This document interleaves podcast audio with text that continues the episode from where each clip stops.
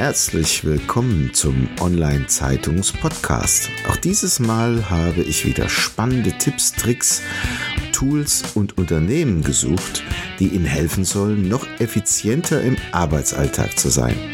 Packen Sie es an und seien Sie immer einen Schritt voraus.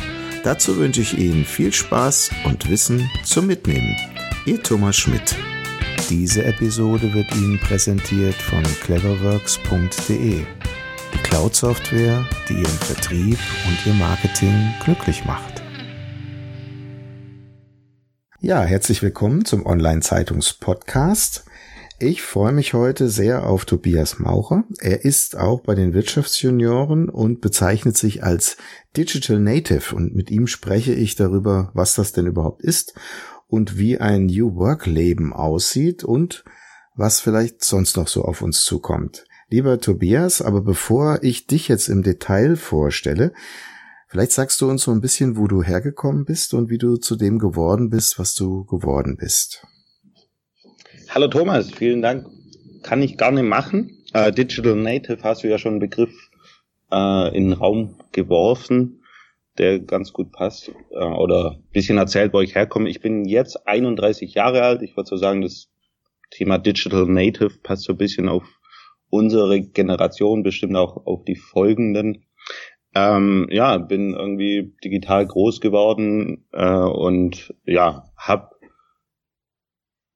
in, äh, im Start meines Berufslebens ähm, ja einen recht konventionellen Weg eingeschlagen. Ich war in der Schule mal in Mathe und Physik recht gut, habe mir dann überlegen müssen, was ich dann beruflich machen will. Bin dann auf den Trichter gekommen, dass eine ingenieurwissenschaftliche Karriere eigentlich was ganz Gutes wäre. Mhm. Habe Maschinenbau studiert und äh, ja, einen ganz konventionellen Weg. Zuerst als Ingenieur, dann in der Beratung eingeschlagen und es sah eigentlich auch ganz ordentlich aus, zumindest was so äußerliche Kriterien angeht dass es auf eine ganz spannende konventionelle Karriere äh, rauslaufen soll.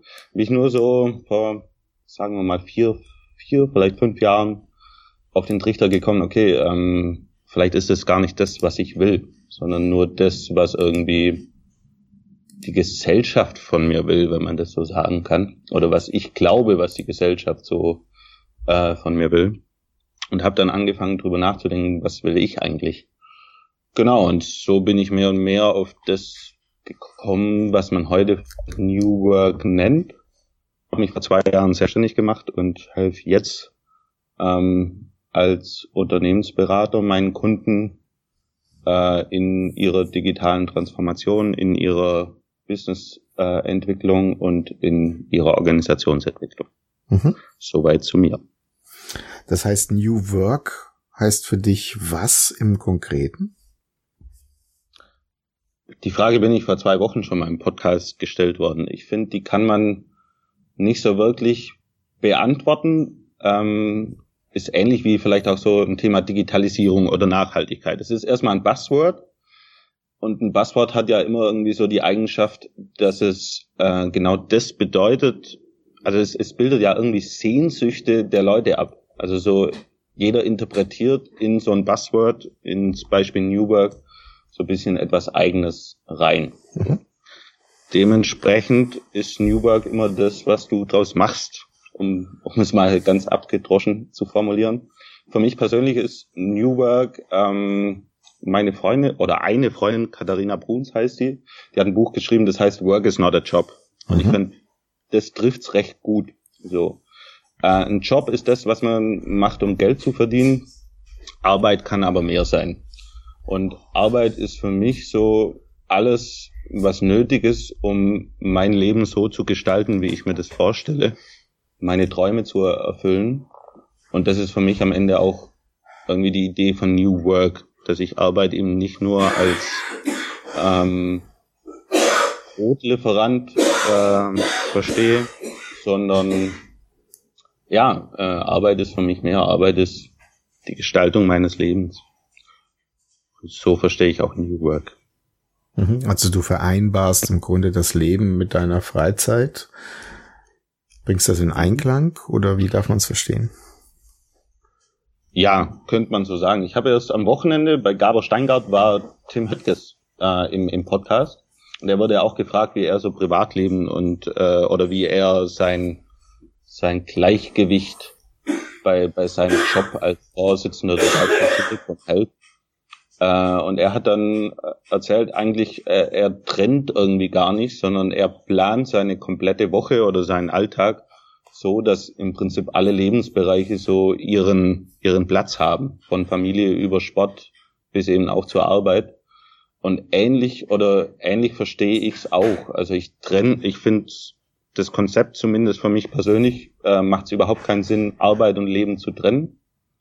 Ähm, schon allein, weil mir da, sagen wir mal, acht Stunden am Tag Arbeit dann echt verschwendete Lebenszeit wäre, wenn es nichts mit meinem Leben zu tun hätte. Ähm, und dementsprechend ja, ist, ist für mich alles irgendwie Arbeit, beziehungsweise alles am Ende auch irgendwie Leben. So. Mhm. Klar, man lebt ja auch das während des Arbeitens, genau. Ja, das ist so. Wie kommt man denn jetzt von dem Punkt, die klassische, den klassischen Weg eingeschlagen zu haben als Ingenieur, dann auf den Punkt, wo man sagt, jetzt stelle ich mal alles in Frage und gehe einen vollkommen anderen Weg das hat ja auf der einen Seite erstmal mit einem veränderten Mindset zu tun, aber auch mit einem vollkommenen Shift in dem klassischen Weg, den man eingeschlagen hat. Was war der Auslöser dafür? Ja, ich glaube, wie, wie so bei vielen, so eine, so eine latente Unzufriedenheit. Lebenskrise würde ich jetzt nicht sagen, weil so schlimm war es nicht. Aber eine latente Unzufriedenheit mit meinem Alltag, beziehungsweise auch mit, mit dem Zukunftsbild, das ich mir so ausgerechnet habe, was aus diesem Alltag entsteht. Ähm, ja, so kam das irgendwie für mich. Ich habe mir auch tatsächlich, also ich, ich bin ja nur insgesamt 2008 habe ich ein duales Studium angefangen. Nach Master 2017, also neun Jahre war ich so im Berufsleben beziehungsweise am Berufsleben dran. Ich würde sagen, das ist nicht unbedingt extrem viel, ähm, sondern eher sowas wie ein Berufseinstieg. Und während dieses Berufseinstiegs habe ich irgendwie festgestellt, dass das Arbeitsleben, so wie ich es irgendwie mir erhofft habe, sich nicht erfüllt hat. Hat viel damit zu tun, dass ich irgendwie in großen Apparaten war, ich Lust hatte zu gestalten und irgendwie dann den Eindruck hatte, dass es hier ja eigentlich nur um Politik in erster Linie und Gestaltung eher so sekundär ist. So ähm, dass es also eher darum geht, ja, gewisse, gewisse Machtstrukturen aufrechtzuerhalten oder an diesen zu arbeiten. Ähm, und das hat mich, ja, das, das war irgendwie nicht die Idee, die ich von meiner, meiner Arbeit hatte. Ich habe irgendwie Lust, was zu machen und nicht, äh, nicht irgendwie an, an der politischen Situation von irgendwelchen Führungskräften äh, mitzuarbeiten. Mhm. Zumindest nicht im ersten Schritt. Ja, und so kam eins zum anderen. Irgendwann fragt man sich, muss das wirklich sein? Irgendwann hat man dann so die Idee, es könnte auch anders sein. Das war so, glaube bei mir der Moment, in dem ich gesprungen bin, ohne zu wissen, ob das wirklich so auch sein kann. Und jetzt mehr und mehr ergibt sich so auch die innere Gewissheit, ja, äh, die Entscheidung war richtig und ähm, ich bin auf einem Weg, wo, wo ich absolut glücklicher bin wie, wie vorher. Mhm. Also ich habe auch manchmal das Gefühl, dass die klassischen Unternehmensstrukturen bei großen Unternehmen sowieso, ähm, aber auch durchaus bei äh, gehobeneren Mittelständlern möglicherweise einfach den Raum nicht mehr abdecken, dass die Person sich entfalten kann, weil die Politik oder die Struktur vieles verhindert und damit Menschen unglücklich macht. Jetzt könnte man ja daraus ableiten, ist denn das Unternehmen heute nicht mehr der Wunschort vieler jüngerer Menschen? Und wenn das so ist, wo oder wie arbeiten die denn dann zukünftig? Gute Frage. Ähm, so aus meiner eigenen äh, Erfahrung, die jetzt noch nicht so groß ist, würde ich sagen, irgendwie schlummern in mir auch so zwei Persönlichkeiten.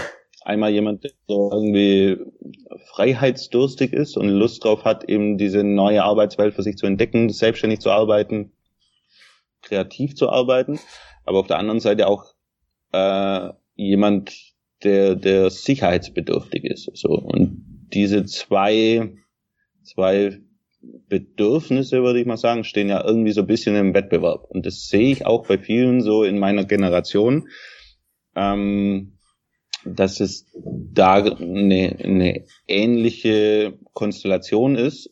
Beim einen nur das andere ein bisschen überwiegt und also der vielleicht bisschen, bisschen risikofreudiger ist und dementsprechend selbstständiger ist oder schneller sein, sein eigenes Ding findet, findet oder vielleicht auch voll gegen die Wand damit fährt. Ich weiß es nicht. Habe ich jetzt tatsächlich so noch nicht erlebt, aber ist natürlich auch eine Gefahr dabei. Andererseits ging es mir auch so, dass irgendwie, ja, der, Jobtitel oder auch ein gutes Gehalt, also so konventionelle Karrierefaktoren, also es ist mir zumindest nicht leicht gefallen, die abzulegen. So, der hat viel an innerer Arbeit gebraucht, um die mehr und mehr ähm, in den Hintergrund zu stellen, würde ich mal sagen. Und am Ende sich ja auch wirklich innerlich gewiss zu sein, dass es, dass das mir nicht wirklich wichtig ist. Kann bei anderen anders sein, aber ich glaube, das ist so das die Frage. Also Sicherheit und Freiheit am Ende müssen sie sich, glaube ich, nicht im Weg stehen. Am Anfang tun sie es aber oft. Mhm. Und wie hast du das in Einklang gebracht? Indem ich halt, mich halt so Stück für Stück mehr frei schwimme. Also ich würde auch bestimmt nicht sagen, dass der Prozess bei mir jetzt schon vorbei ist, sondern dass ich das halt, also ich probiere immer ein bisschen mehr Risiko zu gehen und mich langsam davor zu tasten mhm. in eine immer selbstbestimmtere Arbeit, ähm, in immer mehr Unabhängigkeit, immer mehr Freiheit und ja, da auch sehr achtsam vorzugehen. Also zu versuchen, den ganzen Prozess bewusst zu erleben. Mhm. Das heißt, du unterstützt heute als Projektmanager und willst auch im Workshop-Bereich einiges tun. Wie würdest du denn jetzt anfangen, wenn du jetzt eine neue Geschichte aufbaust, das entsprechend anzupacken, zu organisieren und auch zu vermarkten? Ja, mit einem, einem Geschäftskonzept. Also ich, ich glaube sehr dran, dass das ein gutes Konzept. Ich weiß nicht, ob man das, das Buch von Günter Faltin, äh, äh, wie heißt es denn? Äh, Kopfschläg kennt. Ist ziemlich erfolgreich aber ja, ich glaube, ich glaube schon, dass es genau daran erst äh, darauf erstmal drauf ankommt. Also dass man dann, dass man sich grundsätzlich Gedanken macht, was tut man eigentlich, für wen tut man es und was ist, was ist der wirkliche Customer Value, der, der, ähm, der entstehen soll. Und dann eben überlegt, wie kann man das irgendwie kreativ lösen, das Problem, das man sich quasi gesucht hat. So. So würde ich jedes Business anfangen. Mhm. Kannst du ein Beispiel nennen? Ehrlich gesagt, also vor, vor zwei Jahren ging es mir erstmal drum, mir persönlich, als ich in die Selbstständigkeit gestartet bin, ähm, über Freelancing, freiberufliche Beratung, ähm, erstmal meinen Lebensunterhalt damit zu verdienen ich glaube, das ist, ist für jeden erstmal ein Thema, wenn er, wenn er sich selbstständig macht. Zwischenzeitlich ist es so, dass ich äh, mehr und mehr die, die typische freiberufliche Arbeit, also dieses Tauschen von Zeit gegen Geld, äh, versuche in, in, in produktorientiertes oder Product heißt Service wäre das, ähm, wäre das Stichwort zu überführen und tatsächlich ähm, über ja standardisierte, aber trotzdem individuell genug Unternehmensberatung meinen Kunden helfe. Genau, also das erste Produkt ist tatsächlich ein zweitägiger Workshop, der in sich abgeschlossen ist und auch äh, in sich ein sauberes Ergebnis eines Business-Prototypen hat im Sinne der Unternehmensentwicklung. Und das zweite Produkt, an dem ich jetzt gerade grüble, noch nicht ganz entwickle, ich glaube, das ist noch eine ganz frühe Phase, ist das Thema, wie bringe ich eigentlich New Work oder wie, wie mache ich meine Organisation fit für die neuen Umgebungsbedingungen. Stichwort New Work, obwohl ich nicht mal glaube, dass das jetzt für jeden äh, das ist, was umsetzen muss oder will. Aber da bin ich gerade dran, zu überlegen, wie man das halt nicht nur klassisch beraten kann, von wie man hier vielleicht kreative Wege finden kann, um seinen Kunden weiterzuhelfen, dieses Thema für sich voranzubringen. Mhm. Ja, lieber Tobias, so schnell sind 15 Minuten rum. Vielleicht noch eine letzte Frage. Gibt es neben den schon von dir erwähnten Büchern irgendwelche Bücher, die dich in irgendeiner Form in deinem Leben inspiriert haben? Die du mit uns teilen möchtest? Habe ich schon erwähnt? Kopfschläg Kapital von Günter Faltin habe ich erwähnt. Ja. Mhm. Okay. Oder war noch ein anderes dabei? Ja, du hattest, äh, glaube ich, noch erwähnt, äh, Bruns Work is not a job. Ah, ja, stimmt. Ja, ja okay, äh, die zwei kann ich absolut empfehlen, wenn es ums Thema Entrepreneurship, Selbstständigkeit geht. Ähm, zum, zum Thema irgendwie Persönlichkeitsentwicklung oder ja, Selbstständigkeit bisschen in einem anderen Sinne, nicht so im unternehmerischen ähm, ich lese einmal im Jahr das Buch Die sieben Wege zur Effektivität von Stephen Covey. Ist, glaube so eins der meistverkauftesten Wirtschaftsbücher. Und ähm, die Theorie U von Otto Scharmer, wo es so ein bisschen drum geht, wie eigentlich ja die Welt jenseits von rationalem Denken auch funktionieren kann und um eine bisschen neue Leadership-Methode, Presensing nennt es Otto Scharmer, äh, die, die auch auf ja, empathische und spirituelle Aspekte Wert legt. Und ich glaube, in unserer immer schnelleren, äh, komplexeren Welt ist das absolut ein Konzept, äh, das man sich mal anschauen sollte und ja, das einem, glaube hilft, viele Dinge einzuordnen. Hm. Also zumindest geht's mir so. Wenn sich also jetzt jemand neu selbstständig machen würde, was würdest du dem mit auf den Weg geben?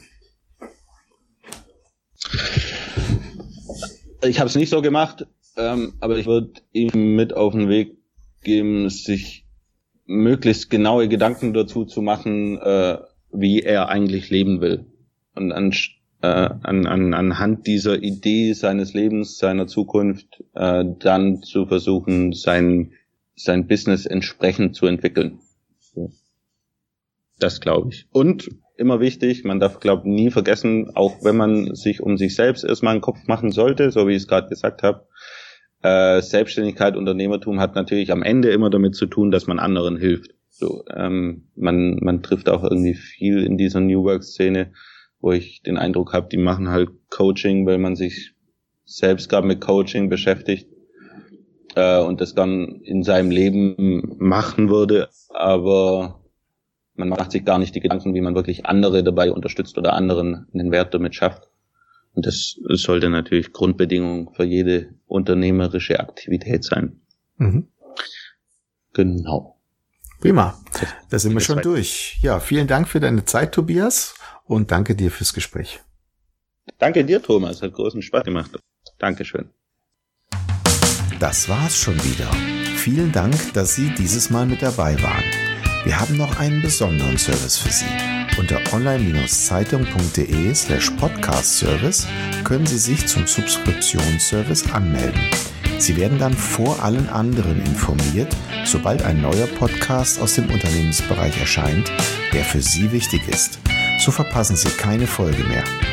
Auch freuen wir uns, wenn Sie unseren Podcast bei iTunes, Spotify oder anderen Plattformen abonnieren. Danke, dass Sie dabei sind.